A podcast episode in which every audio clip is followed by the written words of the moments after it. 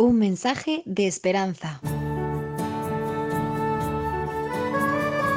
Quiero compartir con los afectados del coronavirus un trozo de la entrevista que hicieron ayer al Papa Francisco.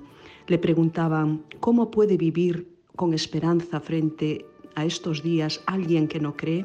A lo que él contestaba, todos somos hijos de Dios y estamos bajo su mirada. Uno puede decir, no puedo rezar porque no soy creyente, pero al mismo tiempo, sin embargo, puede creer en el amor de la gente que le rodea y encontrar allí la esperanza.